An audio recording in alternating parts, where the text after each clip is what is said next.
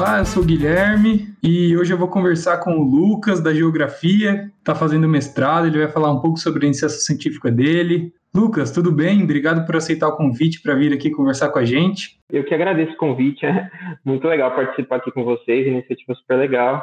E vamos falar um pouquinho sim da, da pesquisa. Bom, acho que pode começar apresentando aí um pouquinho sobre o seu trabalho para gente, sobre como você decidiu fazer ele. É, bom, o meu trabalho ele foi sobre indústria e a relação dela com crescimento, expansão e processo de metropolização aqui de Campinas, né? Eu acabei indo para essa área porque o motivo de eu ter escolhido o orientador e o laboratório foi porque tinha a ver com mapeamento, geotecnologias, que é uma coisa que é bem falada assim no curso. E aí, dentro disso, eu acabei utilizando essas, esses instrumentos para estudar esse processo de urbanização e industrialização. E vendo o seu trabalho, eu percebi que conversa aí bem forte geografia com a história. Como foi a, a metodologia aí que você utilizou para fazer sua pesquisa? Como eu falei também, né, a metodologia, basicamente, assim, a gente pode dividir em duas partes principais, que foi a parte de coleta e revisão bibliográfica, né, então visitar as bibliotecas, aprender a, a usar os sites, os,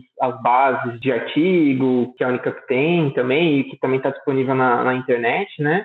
E, por outro lado, também aprender a usar os softwares de mapeamento e aprender a, a onde estão as bases de dados geográficos, dados georreferenciados, e aí poder também produzir algum material novo, né? Alguns mapas mostrando coisas que ninguém tinha feito, pelo menos para a região metropolitana de Campinas, que foi o recorte que eu utilizei. E eu achei muito interessante enquanto eu estava lendo ver que você usou o Google Earth para fazer esse mapeamento, para olhar aí, porque eu não sei se isso é comum dentro da geografia, mas é uma tecnologia que não deve ser muito utilizada em outros cursos, né? E eu achei super interessante vocês usarem. Então, o, o, Google Earth, ele realmente pode ajudar bastante a gente, né? É, ele tem várias aplicações no ensino, que é mais comum, assim, de utilizar, mas dentro da, da pesquisa, por exemplo, na área de, de urbanização, é, para mim ele foi bem vantajoso porque a área que eu estava trabalhando ela não era uma área tão extensa, né? Tem, tem gente que trabalha com o estado inteiro, com a Amazônia, e no meu caso era uma região um pouco menor, né? Então, ela pôde tanto me fornecer as imagens para eu poder identificar, por exemplo, é, em que direção estava crescendo a mancha urbana, o que, que poderia estar tá atraindo loteamento e construção em alguma direção. E ela também, o, o próprio Google Maps tem uma base de dados bem grande, assim, para eu poder identificar, né, porque parte do trabalho também foi identificar por exemplo, se as indústrias que estavam eram, por exemplo, indústrias que tinham mais tecnologia ou menos e que estavam nos municípios mais afastados eram mais indústrias de alimentos, por exemplo. Então, o Google Earth e o Google Maps ajudaram bastante nisso. Legal.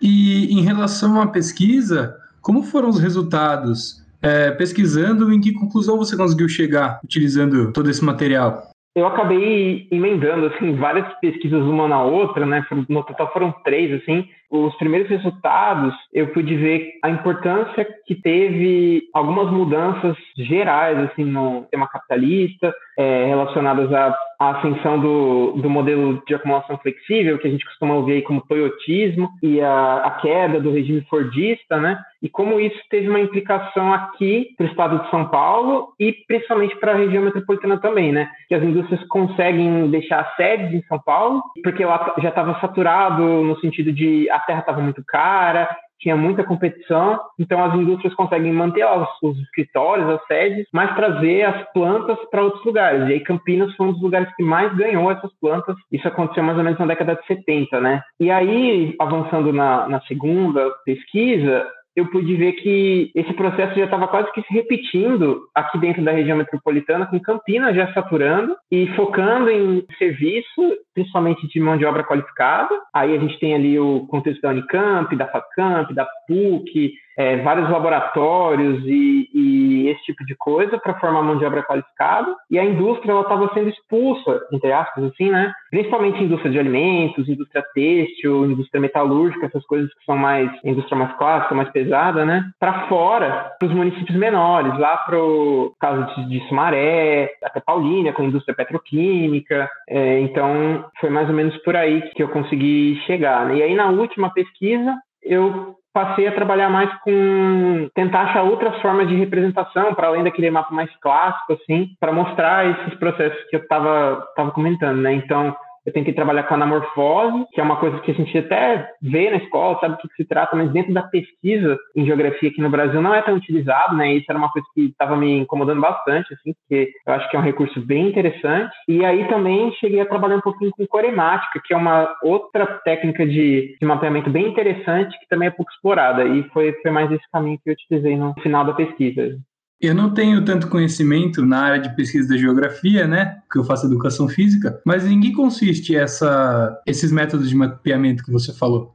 dentro da, da, geografia, a cartografia assim, é um grande, uma grande questão. A cartografia ficou marcada assim, por uns métodos mais quantitativos, que mais ou menos foram superados aí na, na década de 70, 80, né? Tem aí dos caras que fez isso, trouxe isso para o Brasil, foi o Milton Santos, um geógrafo que a gente escuta falar na escola já, é, bem reconhecido. E aí algumas pessoas acabaram criando um estigma com a cartografia, tipo, ah, é coisa de gente quantitativa, então a gente não usa mais. E outras pessoas continuam usando, mas explorando sempre as mesmas formas de, de mapeamento aqueles mapas mais comuns assim, que a gente está acostumado a ver, né? E aí eu, eu tentei trazer para a pesquisa a questão das anamorfoses, que ela é aquele método que, por exemplo, a gente acaba vendo na, alguma coisinha na escola, por exemplo, aí tem um mapa mundi, e aí tá a China grandona e meio torcida, assim, né? Não tá fisicamente certinho com o limite que a gente está acostumado a ver, né? Aquele limite político bonitinho, assim a China, a Índia é enorme, os Estados Unidos é enorme, o Canadá super pequenininho. Aí ele está representando população. Então, um país que tem grande população fica grande, tem pequena população fica pequena. É, sem respeitar exatamente os limites matemáticos, os limites cartesianos do mapa. Mas o objetivo é dar foco para aquilo que é principal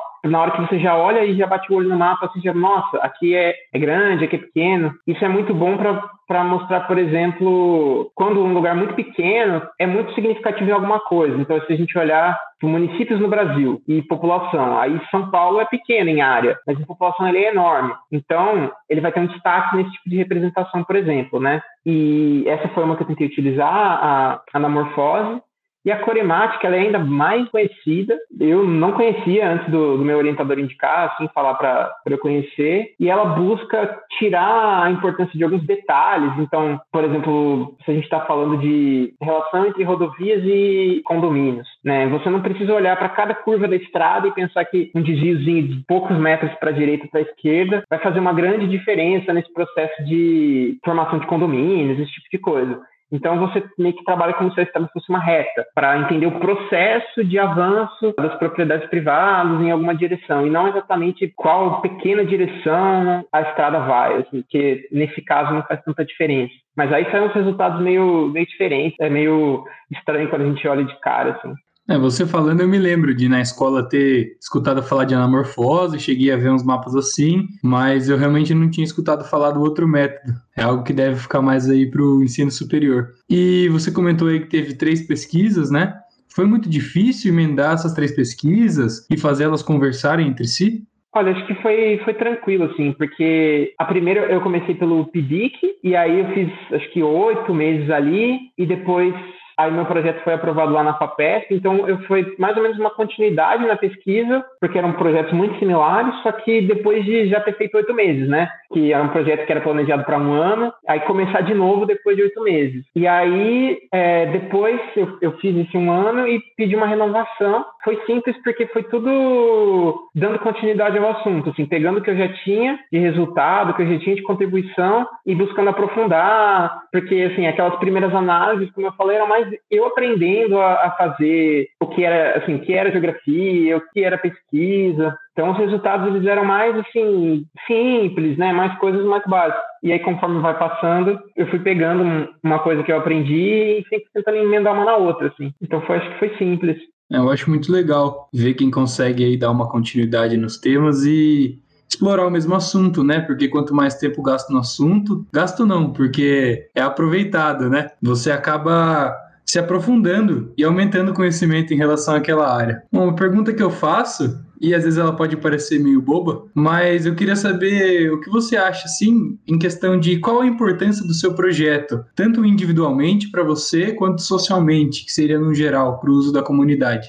Essa pergunta é super importante. Para mim, assim, eu acho que foi muito, muito, muito fundamental, porque eu já não sei se isso é tão comum assim, mas eu já entrei na, na, na geografia querendo, sabendo que eu ia querer fazer pesquisa. Eu não conhecia, não sabia que existia iniciação científica, eu achava que só existia o mestrado, então nem tinha conhecimento, mas assim que eu descobri que existia, eu já fiquei assim, maluco para fazer, queria muito. É, até que demorei, fui começar só no terceiro ano, mas foi assim, para mim, a parte mais importante da, da minha formação. Assim, a coisa que eu mais aproveitei na, da Unicamp na graduação foi essas as iniciações, assim. E sobre a, a contribuição para a comunidade, eu acho que tem uma, uma questão interessante de que, primeiro, é uma tentativa de aproximação entre conhecimento e sociedade, porque a partir do, dos resultados que eu produzi, é possível pensar ou repensar algumas questões do planejamento, principalmente a nível metropolitano, que é muito pouco feito, assim, né? O foco geralmente são prefeituras e esse tipo de coisa, mas ali eu consegui dar uma visão para o que está acontecendo do nível de, principalmente, emprego, renda,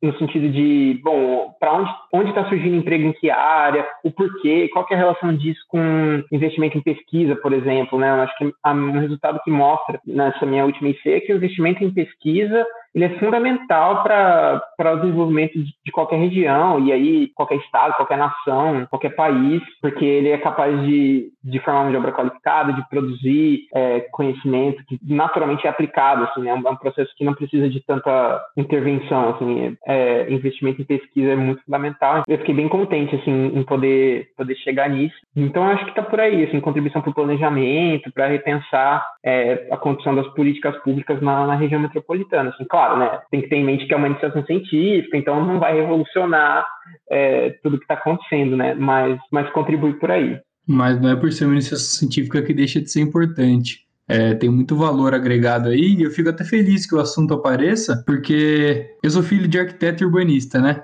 Então eu acho que essa questão do planejamento conversa muito com a geografia e é importantíssimo que seja falado, porque tem uma importância realmente grande aí dentro do cenário urbano. Não, sem dúvida. Eu acho que a gente tem bastante contato até na, na graduação, não especialmente com o pessoal da Unicamp e da arquitetura, né? Acho que existem essas relações, elas são um pouco menores, mas com relação a ler, os grandes urbanistas, tipo o Fábio Vilaça, sempre aparece pra gente, é, tem disciplinas que tratam sobre planejamento, então é, são áreas que dialogam bastante mesmo, assim. Bom, uma pergunta que eu gosto muito, e essa é uma das partes que eu sempre gosto de perguntar na entrevista. Quais foram as dificuldades durante a pesquisa, durante as pesquisas no caso, né? Onde você achou mais dificuldade para dar continuidade no seu trabalho?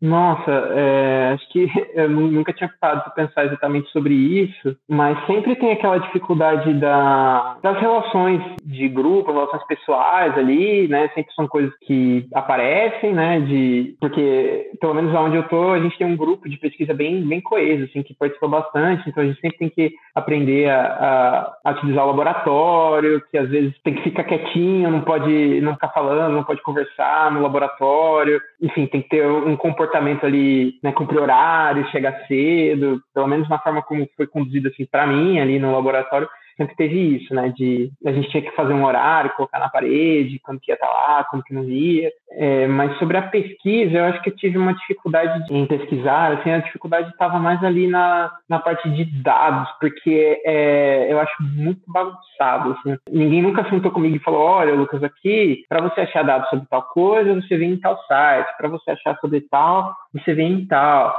É, sempre foi tipo: ó, procura aí, se vira, vê o que, que você acha, né? Então, eu demorei até hoje, assim, eu sofro um pouquinho para saber qual instituto, qual instituição tem o dado que eu preciso mais recente, ou na escala que eu preciso, que eu achava muita coisa, assim, ah, vai no IBGE que tem uma pesquisa sobre indústria. Aí tava lá, ah, é, o estado de São Paulo perdeu, ganhou 5%, perdeu 10%, só que assim, pensar no, no recorte do estado de São Paulo, para mim não, não dizia muita coisa, porque a minha pesquisa era interna, né? E era da região metropolitana de Campinas, que está dentro do estado. Então, se o estado como um todo ganhou ou perdeu, não importa tanto assim para mim, né? Claro que pode estar vinculado a um processo de perda da região também ou não, mas é essa bagunça assim dos dados, de, de para onde que eu vou, onde que eu acho, foi difícil. É, às vezes a gente optar também em, assim, o que, que eu vou tirar, né? O que, que eu não vou pôr, porque tudo isso faz parte da pesquisa, assim. Às vezes você chega em alguma coisa e fala, nossa, isso aqui é super interessante, super legal, mas não dá, não tem espaço para colocar no relatório, não tem tempo para colocar no relatório, não tem tempo para colocar no TCC, então vai ficar de fora, porque é isso, assim, não vai dar para explorar mesmo, né? E aí você tem, assim, chega numa bifurcação e fala, bom, qual dos caminhos eu vou abandonar? Porque você não tem como andar pelos dois, né? Então isso também é uma coisa que ninguém fala pra gente, assim, olha,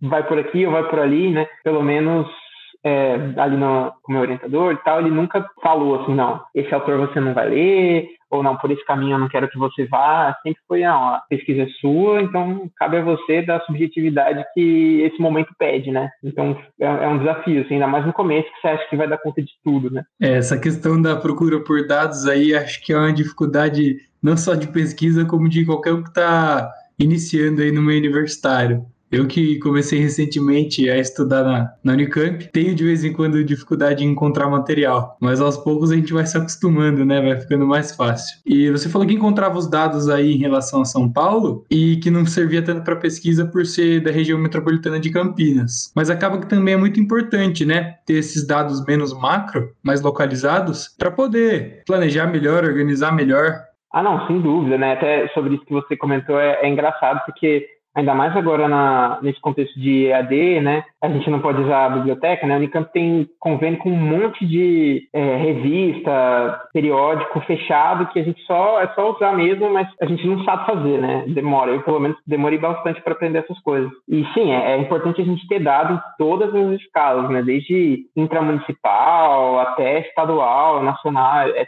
tudo importante, assim, né? Mas é porque também quanto maior a, a abrangência desse dado, mais fácil de produzir também, né? Então, acaba que a gente acha disponível esses dados com mais facilidade, que não deixam de ser importantes, mas ali, no meu caso, é, não era suficiente para dar a profundidade que precisava, né? E agora que você está fazendo mestrado, o tema que você está tá explorando no mestrado tem a ver com as suas iniciações científicas? Então, tem, mas assim, não exatamente. Na, na minha iniciação científica, eu estava ali entre no que a gente chama de geografia econômica, principalmente, né? Tentando entender um pouco mais sobre as atividades econômicas, a localização delas, sobre desenvolvimento. E agora, no mestrado, eu estou estudando cidades inteligentes, né? Focando aqui no caso de Campinas. Então, tem essa questão até da, do, da área, né? Do recorte, que eu estava estudando na região metropolitana, mas aí 20 municípios dão muito trabalho, agora eu estou só com um no mestrado, eu aprendi a lição.